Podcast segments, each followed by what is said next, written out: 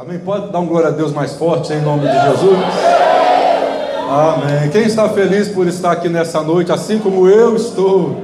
Diga amém, Jesus. Então fala comigo, Senhor meu Deus, muito obrigado por estar presente na casa do Senhor. Diga casa de Deus, lugar de milagres. Está preparado para sair daqui abençoado, sim ou não? Então já pode dar mais uma salva de palmas e glória.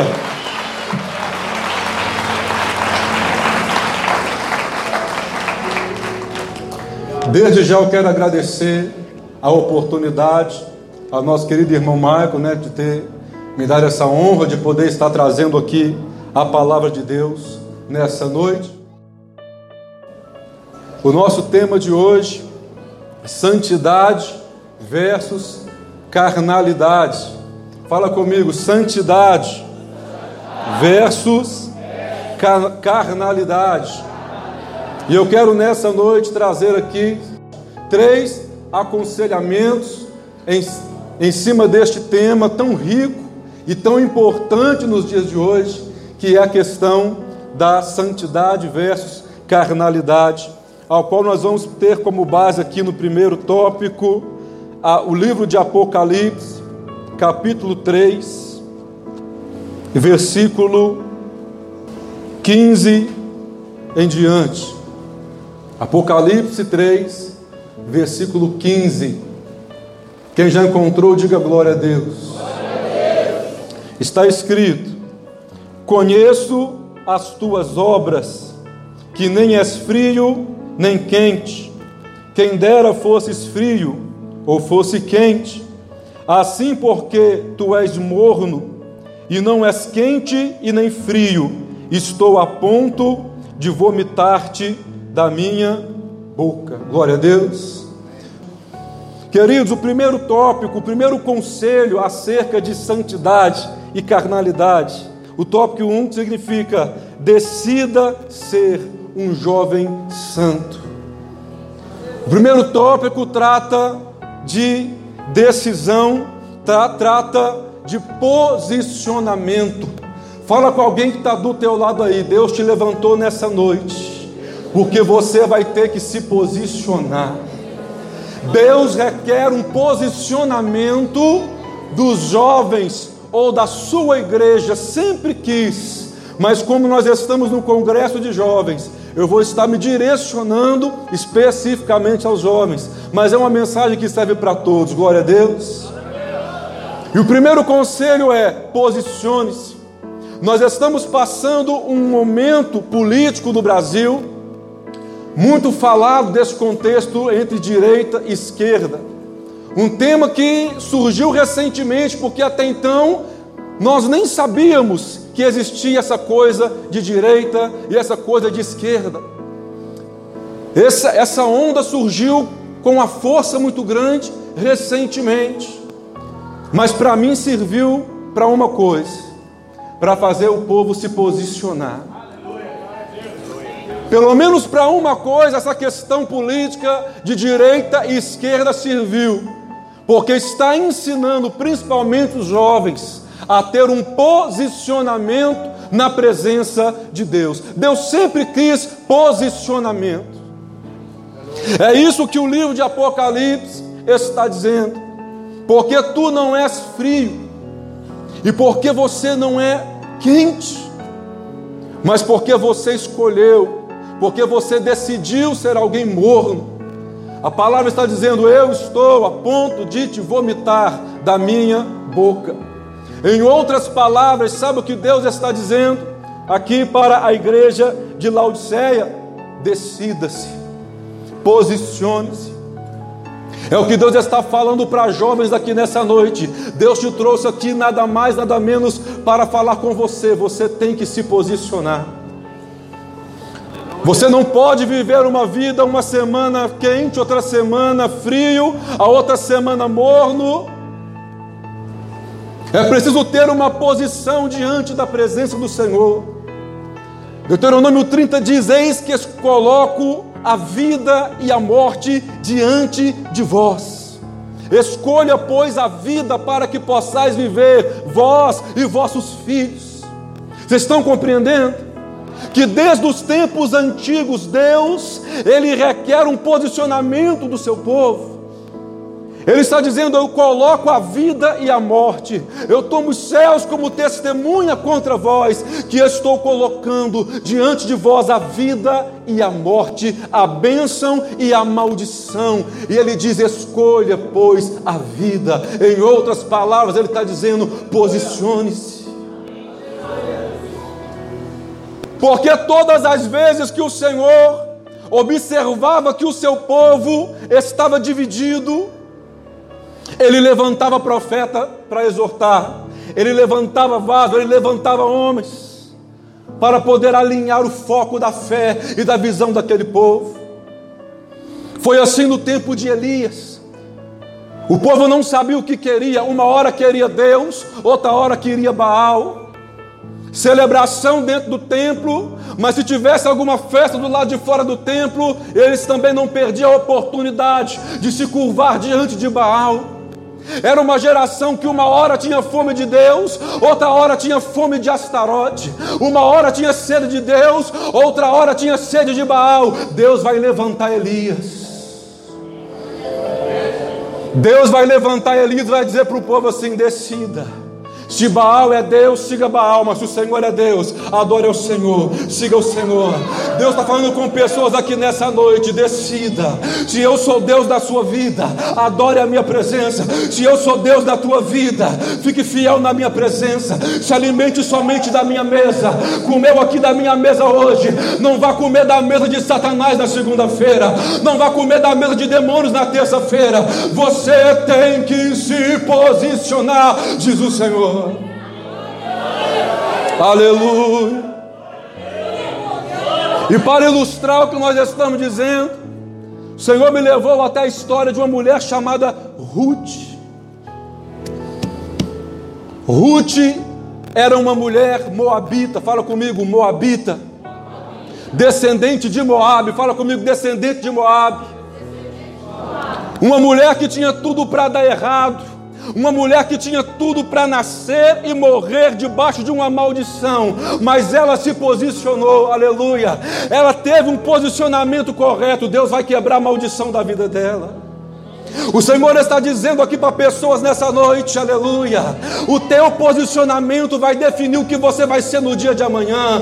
Ou um adulto bem-sucedido, um adulto cheio do Espírito Santo, ou um adulto fracassado, lamentando o tempo que perdeu, que poderia ter sido cheio do Espírito Santo de Deus.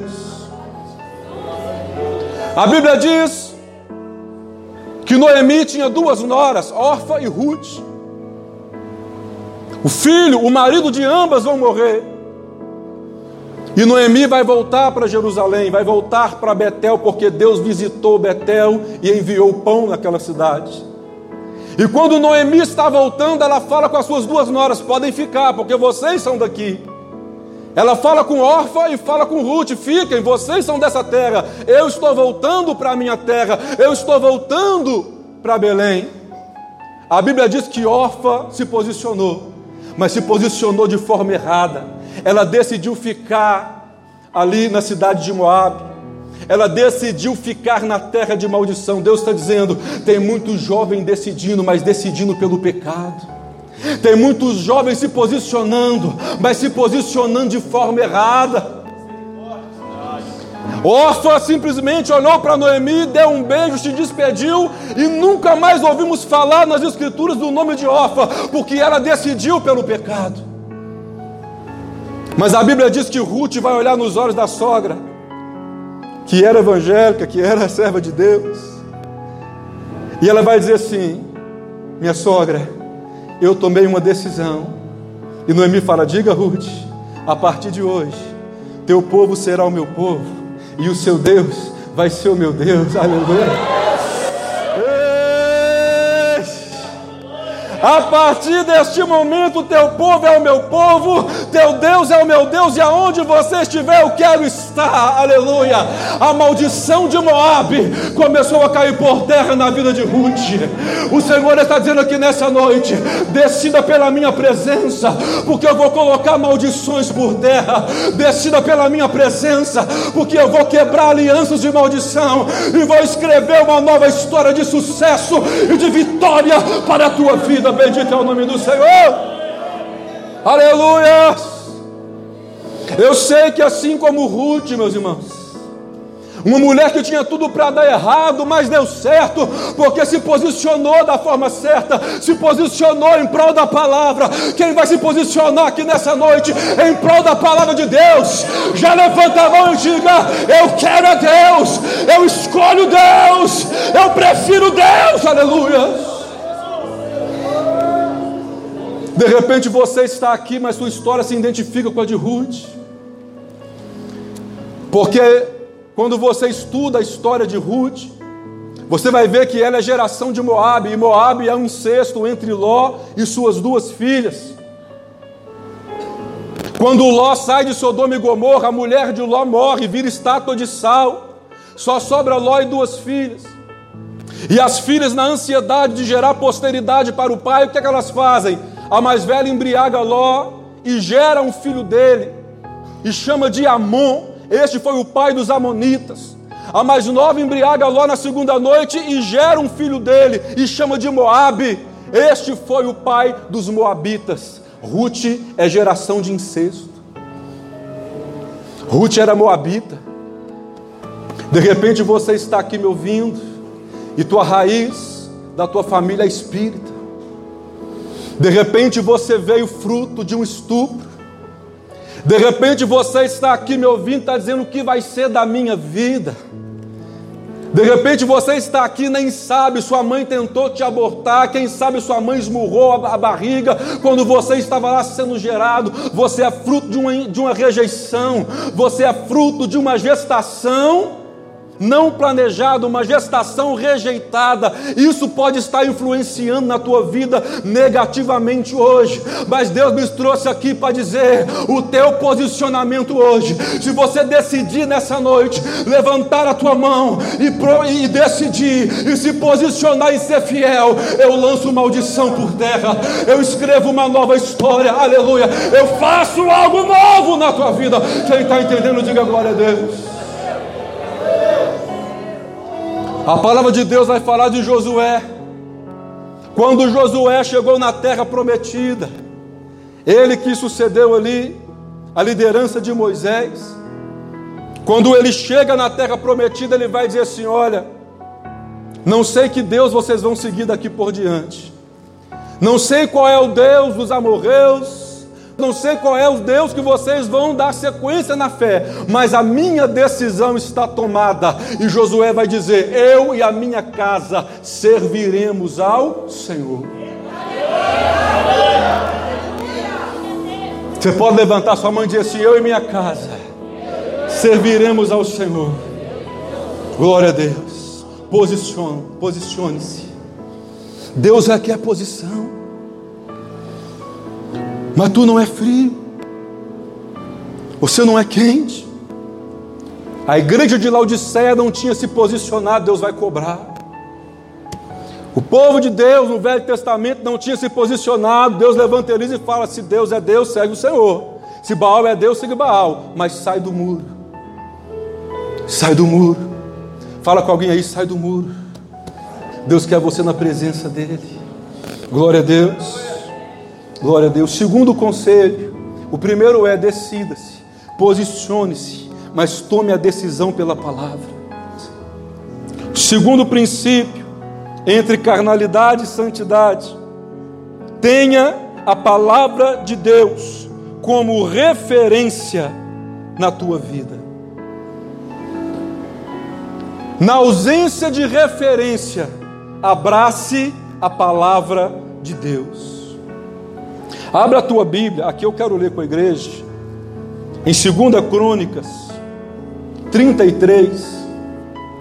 Tinha Josias oito anos de idade quando começou a reinar, e reinou 38 anos em Jerusalém. fez o que era reto perante o Senhor. Andou em todo o caminho de Davi, seu pai, e não se desviou nem para a direita e nem para a esquerda. Se você ler o capítulo 33, depois você lê na tua casa, você vai ver que Josias é neto de Manassés. Ele é filho de Amon e neto de Manassés. Pensa em um rei aí do coração pecaminoso, decidido em pecar. Foi o rei Manassés. E não é Manassés, filho de José, que José teve no Egito. José teve dois filhos no Egito, Efraim e Manassés. Não é esse Manassés, é outro Manassés. Manassés sacrificava os próprios filhos a Moloque. Deus vai arrancar Manassés do trono. E o filho de Manassés vai reinar. Diga, Amon vai reinar. Amon Amon vai reinar. E a Bíblia diz que Amon conseguiu ser pior do que seu pai Manassés. Foi tão ruim, mas tão ruim que não reinou nada. E Deus também retirou ele. E agora quem que vai ser colocado para reinar? Josias. Só que a Bíblia diz que ele tem oito anos de idade. Fala comigo, oito anos de idade. Porque Deus não está interessado com tua faixa etária nem com tua cor. Deus está interessado com teu compromisso com Ele para te usar. É a maior prova que Deus não olha idade, Deus não olha cor, Deus não olha profissão. Deus olha um coração fiel. Deus, era um, Deus olha um espírito decidido, aleluia, a servir ao Senhor e se dedicar ao Senhor. Josias é colocado no trono com oito anos de idade. E a Bíblia diz que no oitavo ano do seu reinado, ele decidiu buscar, invocar o Deus de seu pai Davi. Se ele começou a reinar com oito anos, e com oito anos do seu reinado, ele começa a buscar ao Senhor, ele tinha que idade, igreja? 16 anos de idade. Com 16 anos de idade, ele assume um trono corrompido. Ele não tinha referência de pai, ele não tinha referência de avô. Era muito fácil para Josias dar sequência no pecado. Meu avô pecou, meu pai pecou, é só dar prosseguimento. Porque muitos jovens pensam assim: eu bebo porque meu pai bebeu, eu fumo porque meu pai fumou. Eu sou grosso, eu sou estúpido, eu sou agressivo, porque eu cresci vendo meu pai bater na minha mãe. E quem disse que pecado é referência para a tua vida, meu irmão? Quem disse que coisa errada é referência para a tua vida, minha irmã? Eu tenho vários namorados porque minha mãe namorou com muitos. E eu te pergunto nessa noite qual é a tua referência. Todos nós temos uma referência. A pessoa que é psicólogo, geralmente ela conhece um psicólogo que é referência. A pessoa que quer, o jovem que quer ser jogador de futebol, ele tem alguém de referência. O jovem que quer ser médico, ele tem alguém de referência. O jovem que quer ser missionário, ele tem alguém de referência. Todos nós temos uma referência. E a Bíblia diz que Josias, ele olha para um lado, ele vê pecado. Ele olha para o outro lado, ele vê pecado. Ele olha para a geração do seu pai, ele vê pecado. Ele olha para o avô, ele vê pecado. Ele fala: cadê minha referência? Ele vai buscar uma referência. Ele, como rei, ele vai lá atrás, lá no governo de Davi. E ele vai falar: achei. Porque Deus falou que ele era o segundo coração de Deus. E se esse homem foi segundo o coração de Deus, ele vai ser a minha referência. E a Bíblia diz aqui no verso de número 2: E fez, no verso 3, porque no oitavo ano do seu reinado, sendo ainda moço, começou a buscar o Deus do seu pai Davi, mas ele não era filho de Amon. Por que, que a Bíblia não fala buscou o Deus do seu pai Amon? Porque Amon não era referência. Por que, que não diz começou a buscar o Deus do seu avô Manassés? Porque Manassés não era referência. Na falta de referência, se espere na palavra de Deus, jovem. Na falta de referência, aleluia, dentro de casa. Na falta de referência, de repente, até mesmo dentro da igreja, você tem a palavra de Deus. Você tem Moisés, você tem José, você tem Davi, você tem Daniel, que não se corrompeu na Babilônia. Na falta de referência da família família, tenha a palavra de Deus, tenha Jesus Cristo como teu maior homem de referência na tua vida. Quem está entendendo, levanta a mão aí, dá uma salva de palma, dê um glória a Deus, só para eu entender, só para eu saber que Deus está falando contigo aqui neste lugar. Qual é a tua referência, meu irmão, minha irmã? O que que tem inspirado você a se vestir? O que tem inspirado você a falar as tuas palavras? Mundo não é referência para namoro de ninguém. Tem muitos jovens se espelhando no mundo para ter o seu relacionamento com a sua namorada, com o seu namorado. Qual a tua referência, meu irmão? Você está pegando o mundo como referência? Qual é a referência que você tem se espelhado? Para conduzir tua vida diante de Deus. Cuidado com o que você se espelha. Cuidado com o que você se espelha. Eu tive um professor de filosofia uma vez que ele falou assim: a Bíblia não é referência para ninguém, porque ensina a adulterar. Davi adulterou. E eu tomei a palavra, não aguentei. E falei assim: é referência sim, professor. Porque a mesma Bíblia que mostra o pecado é a mesma Bíblia que mostrou a consequência que ele teve. Quem está entendendo? A mesma Bíblia que mostrou ele pecando é a mesma Bíblia que mostrou as consequências que ele sofreu. Então eu posso ter a palavra de Deus como minha referência. Quem está entendendo, diga amém, Jesus. Aleluia. Daniel é um exemplo de referência que me chama muita atenção. Sabe por quê, jovens? O reino de Deus não funciona como o reino dos homens. Entenda isso, presta atenção no que eu vou te falar aqui nesta noite. O reino de Deus não funciona como o reino dos homens, a lógica é outra. Você tem que começar, meu irmão, ser sábio. Porque Daniel não se destacou pela inteligência, Daniel se destacou pela sabedoria. Deus prefere muito mais jovens sábios nessa geração do que jovens inteligentes. Porque jovem inteligente, a inteligência você adquire no livro, a inteligência você adquire na biblioteca, a inteligência você adquire através do teu esforço acadêmico, mas sabedoria, meu irmão, essa aí é joelho no chão, essa aí é jejum, oração, é santidade. Sabedoria não vem dessa terra, sabedoria vem dos céus. Daniel não se destacou pela inteligência, Daniel se destacou pelo nível de sabedoria. O rei falou falou: escolhe jovens sábios e traga na minha presença. E a Bíblia diz: Daniel era mais sábio de todos eles. Não destaca a inteligência, ele se destaca pela sabedoria. Você é inteligente? Qualquer um pode ser, só estudar. Mas se quiser ser sábio, tem que ser um jovem de jejum, de oração, de santidade. E Daniel entendeu isso. A sabedoria te faz entender certas coisas que o jovem carnal nunca vai entender.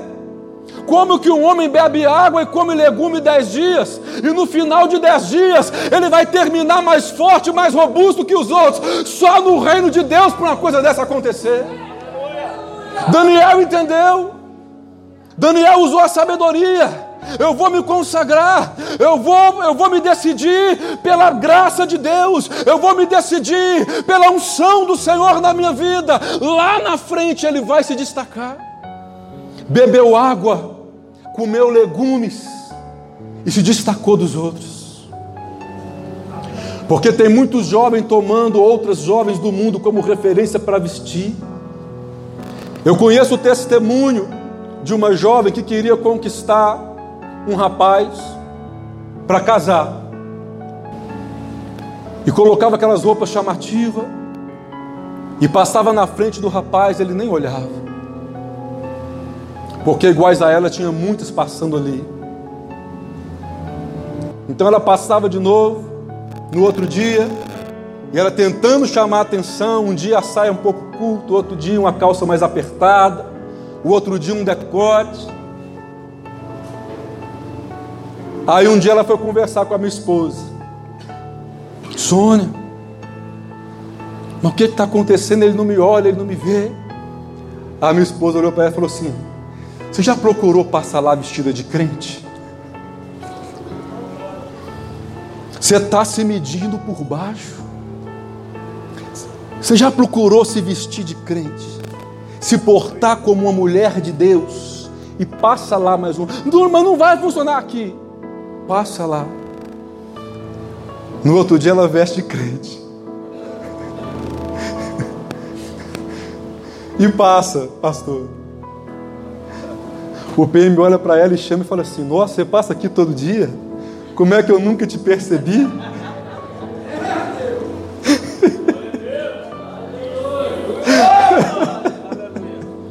o reino de Deus é diferente, meu irmão. Quem bebe água e come legume na consciência de agradar a Deus vai ser o destaque lá na frente. Você não precisa se medir pelas outras, você tem que ter referência de Deus na tua vida, é Deus que vai te honrar. Enquanto ela tentou usar os próprios atributos, ela não conseguiu nada, até que ela decidiu dar lugar para Deus. Até que ela tomou a palavra de Deus como referência. Aleluia. Tenha pessoas boas como tua referência, meu irmão. Espelhe-se naquilo que agrada ao Senhor. É o que Paulo vai dizer, sede meus imitadores. Paulo, ele fala dele mesmo, sede meus imitadores, espelhe-se em mim, assim como eu sou imitador de Cristo. Paulo está dizendo, eu, o meu espelho é Cristo, podem se espelhar em mim, porque o meu espelho é Cristo. Qual tua referência?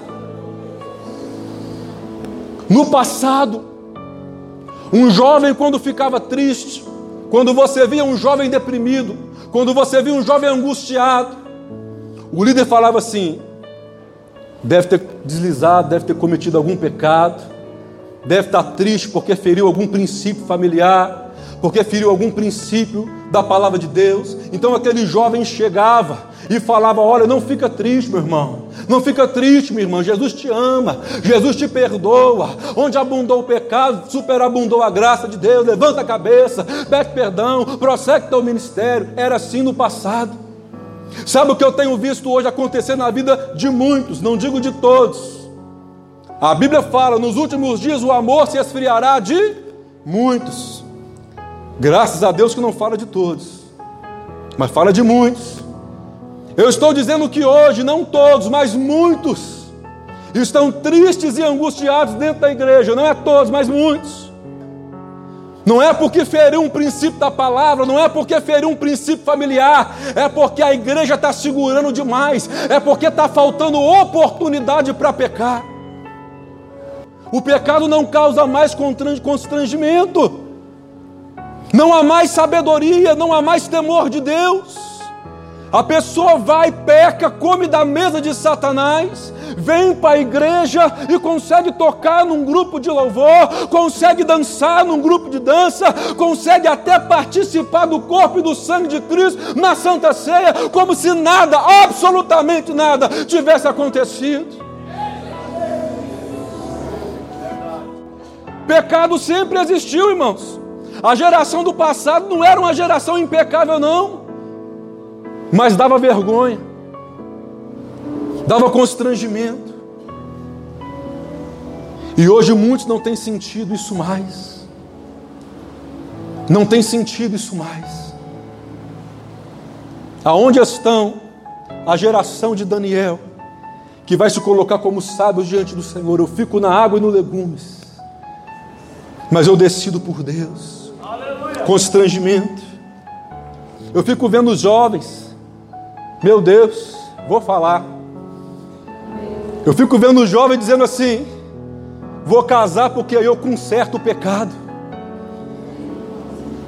E eu fico pensando assim: quem disse que casamento foi feito para corrigir pecado? Meu filho, meu irmão, quem corrige pecado, quem conserta de pecado é o sangue de Jesus Cristo.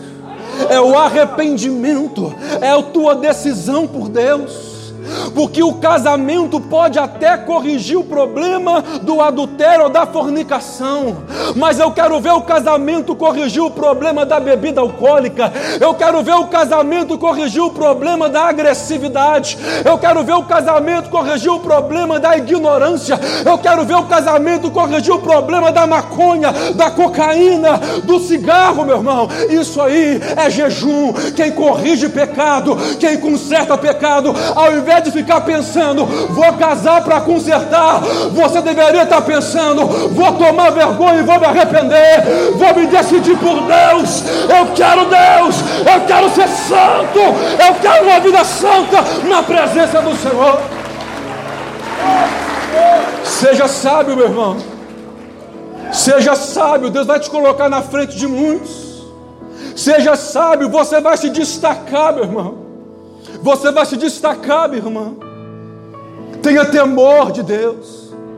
Seja temente a Deus. Não saia deste culto maquinando coisas erradas no teu coração, guardando sentimentos de raiva, de ódio, de rancor. É a tua decisão permanecer guardando ou a tua decisão hoje dizer: vivo para Deus.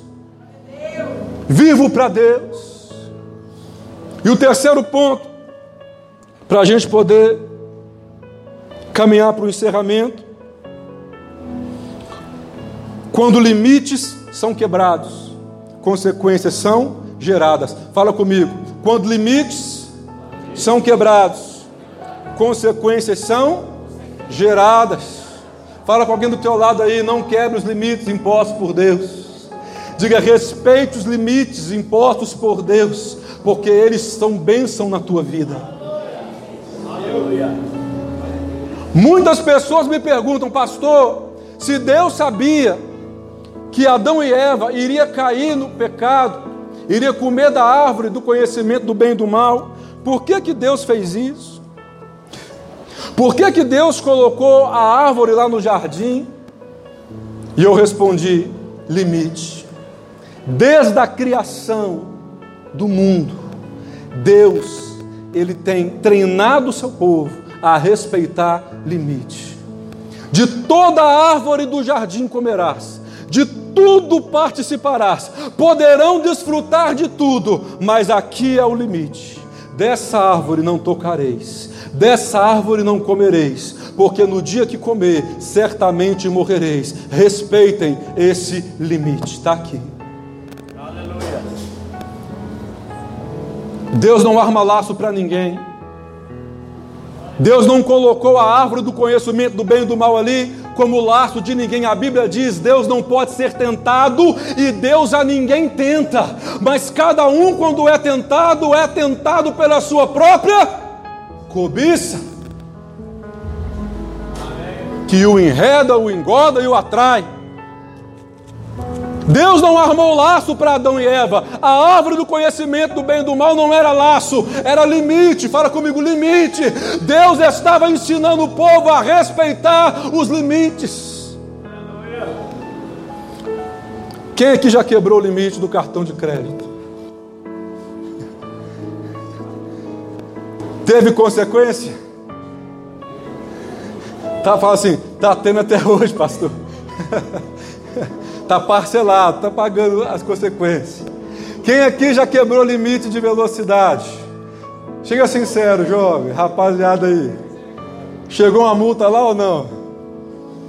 Respeite o limite de velocidade. Quando chega multa, ainda está barato. O problema é quando chega o acidente. O problema é quando a coisa termina no acidente. Mas tudo isso é em razão de quê? Não respeitou o limite. Se não respeita limite, vai gerar uma consequência. Respeite os limites de Deus. Satanás sabia o que, que é um, um ser humano quebrar o limite, porque ele passou dos limites. Ele passou dos limites. Ele não foi criado para ser igual a Deus. Ele não foi criado para governar junto com Deus, para ser um Deus adjunto. Ele queria ser um Deus adjunto. Vou colocar meu trono acima das estrelas e você é semelhante ao Altíssimo. Ele falou assim: não, você está passando os limites. E vai ter consequências. Fala comigo, teve consequências severas. Ele foi lançado dos céus. A pior consequência que um pecado pode trazer para a vida de um jovem, de qualquer pessoa, é tirar você o direito de entrar no céu. Porque quebrar limite do cartão de crédito você parcela. Quebrar limite de velocidade você paga a multa. Mas quando você quebra princípios da palavra de Deus, você corre o risco de ser expulso dos céus. Porque o diabo foi expulso dos céus e Adão e Eva foram expulsos do jardim. Está conseguindo entender? São consequências. Adão e Eva foi retirado do jardim, Satanás foi retirado do, do paraíso celestial. Toma cuidado para que, que este impulso que você está tendo na juventude não prive você de participar da mansão celestial. Limite é bênção. Limite é bênção. Glória a Deus. Aleluia. Respeite os limites por Deus, impostos por Deus. E você vai ser um jovem bem-aventurado na presença do Senhor. Queridos, vamos ficar de pé para a gente orar em nome de Jesus? Vamos orar em favor dessa juventude. Senhor te escolheu porque vocês são fortes, irmãos. E vocês têm vencido o maligno. Levanta a mão todos. Oremos em nome de Jesus. Senhor Jesus, nós invocamos agora o santo nome do Senhor sobre esta juventude. Porque todo aquele que invocar o nome do Senhor será salvo. Nós invocamos o nome do Senhor Jesus sobre essa geração. E assim como maldição foi quebrada da vida de Ruth, Deus comece a quebrar maldições aqui nesta noite. Comece, Senhor Jesus, a escrever algo novo aqui nessa noite para esses homens. Ajuda, Senhor Jesus, estes jovens a serem jovens sábios, mais do que inteligentes mais do que estudiosos, jovens de oração, jovens de consagração, jovens de vida com Deus. Oh Senhor Jesus, Senhor Jesus, Senhor Jesus, vem sobre o teu povo aqui nessa noite. Senhor Jesus, vem como o Senhor veio sobre a vida de Ruth. Cura, meu Deus querido essa ferida do passado, essa aliança do passado. De repente, esse jovem está aqui, meu Deus, fruto de um incesto, fruto de uma, de uma gestação, meu Deus, que não foi desejada, mas o Senhor vai quebrar esse jugo agora. O Senhor vai quebrar esse jugo hoje, em nome de Jesus. Em nome de Jesus. Comece a quebrar, comece a ser quebrada. Comece a ser quebrada agora algemas. Comece a ser quebrada agora. Em nome de Jesus. Em nome de Jesus, quebra, Senhor meu Deus. Vai quebrando, Senhor meu Pai. Vai levantando uma geração santa.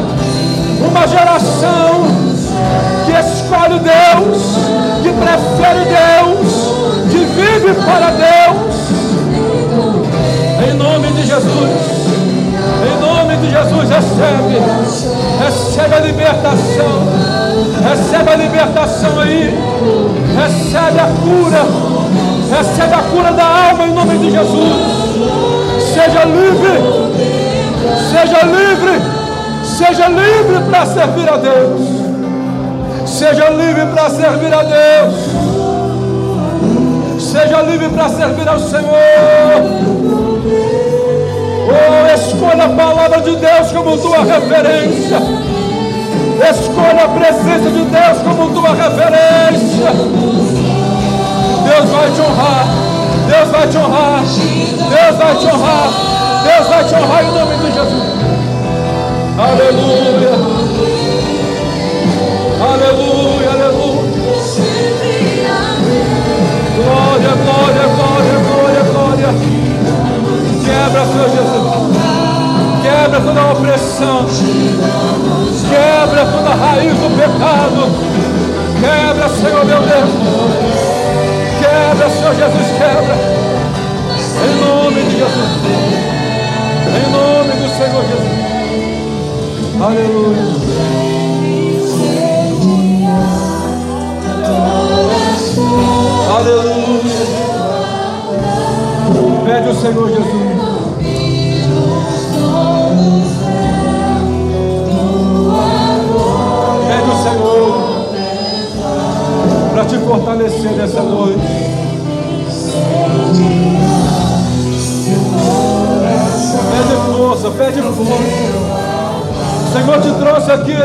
Fortalecer. Você é forte. Eu vos escrevi porque és forte. Receba a força aí, Jó.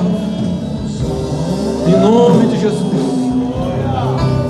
Josias decidiu buscar o Deus de seu pai Davi. Decida buscar a Deus. Decida buscar a Deus. Em nome de Jesus. Em nome